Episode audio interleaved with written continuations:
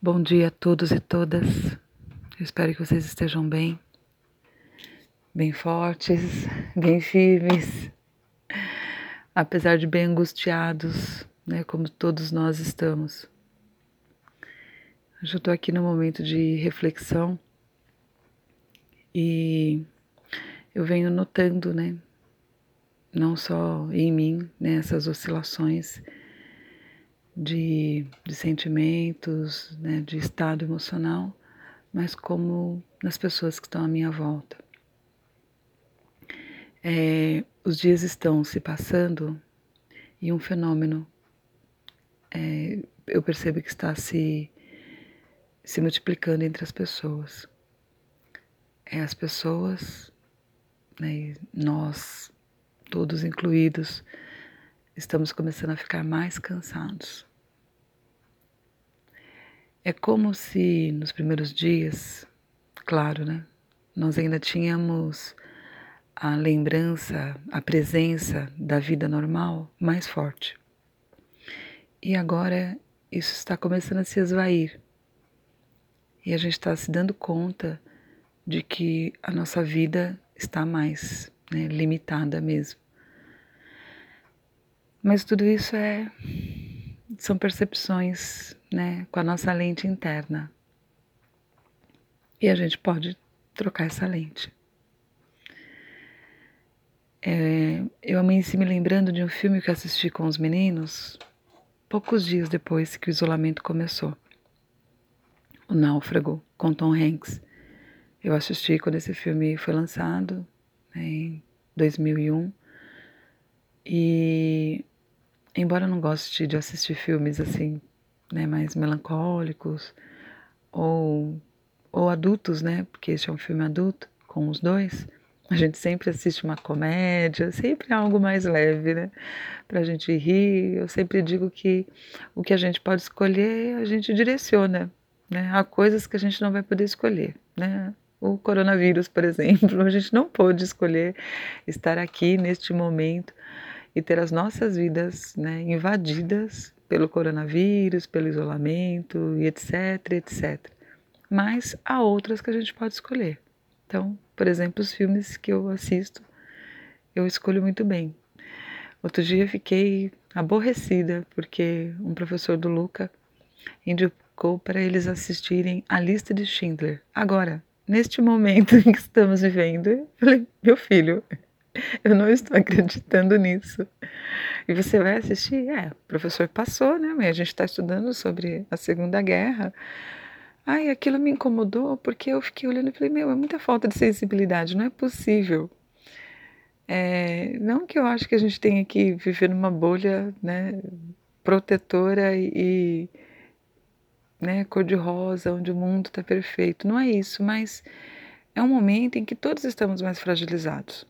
Então agora é hora da gente reforçar né, a nossa a nossa força interna, a nossa capacidade. Esse filme ele é muito bonito, inclusive, porque ele fala da salvação de mais de mil pessoas por um alemão.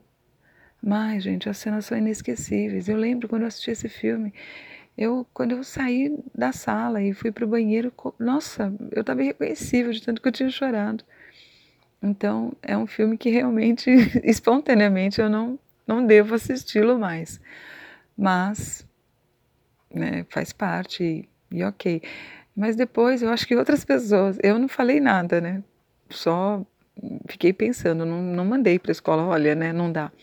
Mas acho que alguém fez isso e o professor depois mandou uma mensagem: olha, o filme é opcional, né? Então assiste quem quer. Enfim, ele tinha tanta coisa para assistir, tanta lição para fazer que acabou passando. Mas é isso, né? Eu sempre procuro alimentar a mim e aos meus filhos de emoções mais positivas e enfim. Porém, naquela noite me deu vontade de apresentar o náufrago para eles e eles assistiram direitinho. Muito bonitinho. No dia seguinte, o Nuno fez uma bola de papel e deu o nome Jonathan.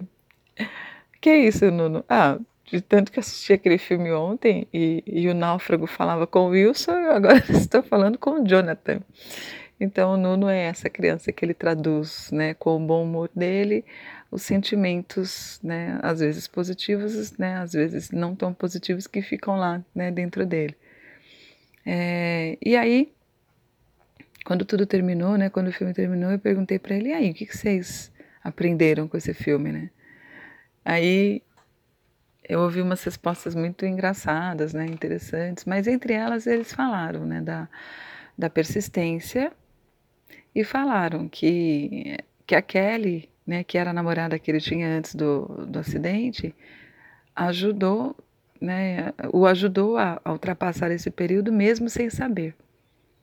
E, e eu acordei então me lembrando disso hoje, porque não preciso dizer, né, que esse sentimento de se sentir meio náufrago é, tá, está aflorando, né? Não só em mim, como em muitas outras pessoas. A gente se sente mesmo preso numa ilha, né? Claro que a situação né, retratada ali é extrema, mas é, ela guarda uma semelhança né, com o que a gente está vivendo aqui. E aí eu fiquei pensando, foi isso, né? Porque o tempo todo ele olhava para a foto da Kelly e ele se lembrava, e aquilo de alguma maneira foi para ele um objetivo a ser alcançado. Assim como o pacote, né? Eu estou falando do filme, talvez algumas pessoas aqui não estejam assistindo e eu estou dando um grande spoiler. Mas como o filme tem né, quase 20 anos, eu acho que. E outra, esse. É, tudo isso que eu estou falando aqui é facilmente encontrado né, em descrições e resumos do filme. Então a minha consciência não fica pesada. Mas se alguém aqui não assistiu, assista. Assista para você ter as suas próprias impressões. É, e, a meu ver, uma das coisas que o mantém vivo é o desejo de reencontrar a Kelly. E acontece uma outra coisa, naquele momento de desespero, quando ele é, se machuca, né, corta a mão e tudo, ele é, abre vários pacotes né, que caíram lá na ilha junto com ele, que foram levados né, pelo mar depois do acidente, mas um ele deixa aberto, é, fechado. Um ele deixa, ele mantém ali, porque ele diz para ele mesmo que ele vai entregar. E realmente, né, acontece tudo aquilo no filme, são mais de 1500 dias ali na ilha. Um dia ele consegue voltar à civilização mais de 1.500 anos depois, mais de 1.500 dias, né? que parecia 1.500 anos. é. No fundo, para ele foi né, como se tivesse decorrido muito mais tempo, mas foram mais de quatro anos. E, e ele vai então atrás da Kelly, mas ela já está casada, tem uma filha. Né, eles descobrem quanto que eles ainda se amam, mas a vida é outra. E então eles tomam a melhor decisão né, naquele momento. Ela segue com o casamento dela, com a família que ela já estava constituindo, e ele segue para recomeçar a vida. É, e, e ele então vai cumprir o segundo objetivo dele, que era entregar aquele pacote.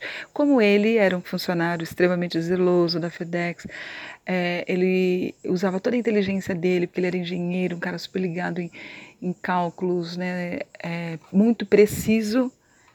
É, a favor né, dos clientes, ele viajava o mundo para poder garantir né, a produtividade, a pontualidade da empresa nas entregas. Então, entregar um pacote para ele é muito importante, é muito, é fundamental.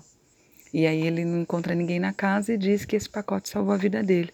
Depois ele encontra a dona da casa, né? E, e o filme encerra com essa com essa possibilidade ou não, porque ele está exatamente numa encruzilhada, né? Ali o poder das escolhas dele dali para frente. Mas o que ficou para mim mesmo foi que é, essas duas situações, né, o amor que ele tinha pela Kelly e, e, cumprir um objetivo profissional, se sentir ainda um profissional, apesar do estado em que ele se encontrava, o manteve vivo, com, a, com, a, com o desejo de cumprir aquele objetivo, né, aqueles objetivos. E aí eu acho que é o que a gente precisa fazer hoje. Termos um ou mais objetivos para alcançar depois da quarentena. Coisas que a gente possa dizer, quando tudo isso aqui acabar, né? Qual é a primeira coisa que eu vou fazer? O que é que vai me manter firme e forte aqui, né? Segurando o meu emocional, mantendo a minha cabeça em ordem, mantendo o meu equilíbrio na relação com as pessoas, não permitindo que o desespero me bata pela situação financeira, pelas mudanças financeiras eu sei né? Isso está acontecendo no mundo, está mesmo muito difícil e mudou tudo para todo mundo, mas todos nós precisamos nos manter seguros, firmes e confiantes, porque nunca foi tão verdade que é, a gente tem que viver o presente. E é vivendo bem o presente que a gente vai criar o nosso futuro. É, eu ouvi de uma senhora uma vez é, uma frase muito, muito sábia mesmo. Que ela fala, ela era budista, né? E ela me disse que era algo que eles sempre diziam, né, entre si. E, e para quem quisesse ouvir, né? E eu estava ali tendo uma conversa muito interessante com ela, e ela disse que a frase é a seguinte: Você quer compreender o passado? Olhe para o presente. Você quer saber o futuro? Olhe para o presente. Então, entender a nossa situação hoje, né, entender que a nossa situação hoje é reflexo do nosso passado, não é buscar culpados, é buscar responsabilidade. Ok, sou responsável pelo meu presente agora. Ele está bom? Não, ele não está muito bom, não, ele está péssimo. Então, o que eu posso fazer para melhorar este presente? Né, o dia de hoje, a minha vida como ela se encontra hoje, o que eu posso? Porque são essas mudanças, são essas decisões que eu tomo hoje que irão influenciar o meu amanhã, o meu futuro. E aí manter-se né, animado, manter-se é, firme, confiante, olhando para um determinado objetivo ou mais objetivos, vai nos ajudar muito a ultrapassar essas barreiras todas que estamos tendo que ultrapassar. E claro, né, gente? Manter a fé em Deus. Saber que nós não estamos sozinhos, nem fomos abandonados à própria sorte. Saber que nós não somos frutos do acaso e que todos estamos onde devemos estar. Esta é a nossa jornada aqui na Terra hoje.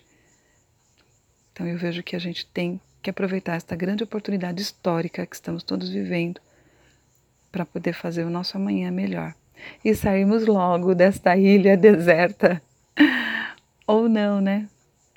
Ou entender que essa ilha não está deserta, que ela está ocupada por muito mais coisas, fatos e pessoas interessantes do que a gente pode imaginar.